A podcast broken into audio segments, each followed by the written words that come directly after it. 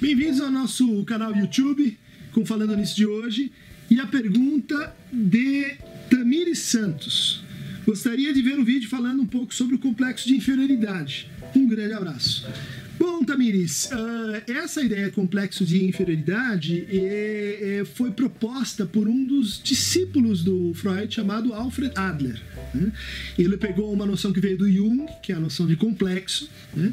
e, que diz respeito à atratividade, né? o poder de associação que certas imagens e representações têm sobre nós, e isso é particular, sim, de cada pessoa. E, cada pessoa, portanto, vive o seu, o seu mundo de complexos, e que nesse caso, no caso do que foi proposto pelo Adler, se expressaria com um sentimento persistente de que a pessoa é inferior aos outros. O Freud eh, excluiu a existência desse quadro, mas achou que isso era um sintoma, um sintoma narcísico, era uma dificuldade eh, relativa, por exemplo, ao, ao, caráter, no sentido clínico e não moral de caráter. Né? Uma vez que, para o Adler, esse sentimento de inferioridade eh, acabava sendo remetido ou à posição uh, na família, por exemplo, o irmão mais novo, né? por exemplo, o irmão uh, do meio, que se sente então inferior ao irmão maior, ou então há certas uh, deficiências corporais o sentimento de que uh, um defeito físico, ou então o sentimento de que uma parte do corpo não é proporcional, ou muito grande, ou muito pequena, e isso seria então extrapolado, isso tomaria conta da personalidade e desenvolveria alguém com esse tipo de sofrimento. No fundo, o complexo de inferioridade ele tem é, várias origens possíveis. Né? Ele envolve, por exemplo, a introversão ou a extroversão. Ele envolve como cada um se coloca no laço social e principalmente como cada um vê o seu desejo autorizado por si ou pelo outro. Né? Então, esse problema, vamos dizer que para o Adler era tão importante, que é o problema do poder, de como a psicanálise vai lidar com as patologias do poder. Né? No fundo, aquele que se sente inferior, ele está persistentemente procurando, repetindo, reencenando situações onde ele vai ser ou vai se sentir subjugado pelo outro. Né? Isso é uma propriedade geral dos sintomas e das fantasias eh, neuróticas. Né? Elas acabam realizando aquilo do qual a gente está fugindo.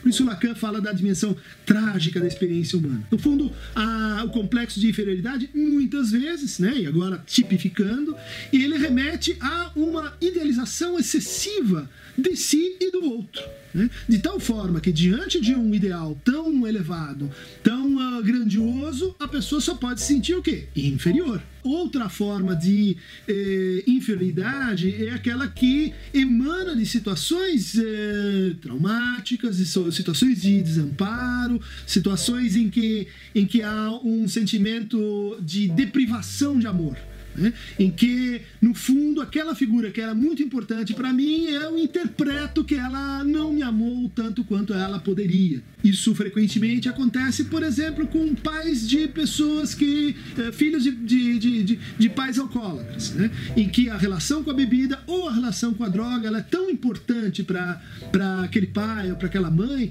que a criança interpreta que ela não vale muito a pena, ela sente vergonha disso. Ela diz: puxa, é, uma garrafa ou uh, a droga é tão mais importante do que eu, é porque eu devo ter alguma coisa assim errada, é porque eu devo ter alguma coisa que não me faz suficientemente amável pelo outro. Então vocês estão vendo que isso envolve então uma interpretação, um atravessamento pelo, pela fantasia, né? Diz respeito em, eh, a como na nossa constituição subjetiva interpretamos as razões, os motivos, as causas do amor que o outro nos despende e do amor que a gente corresponde ou retribui para o outro. Né?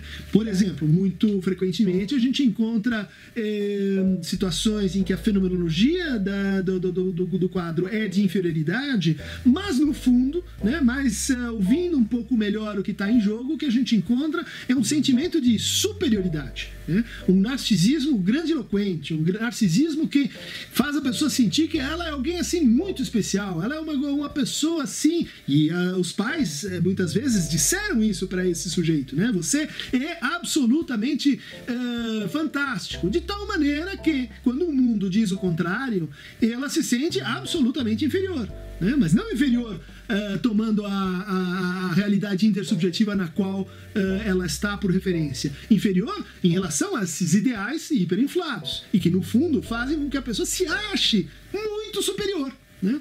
Na clínica, as coisas nem sempre são o que parece.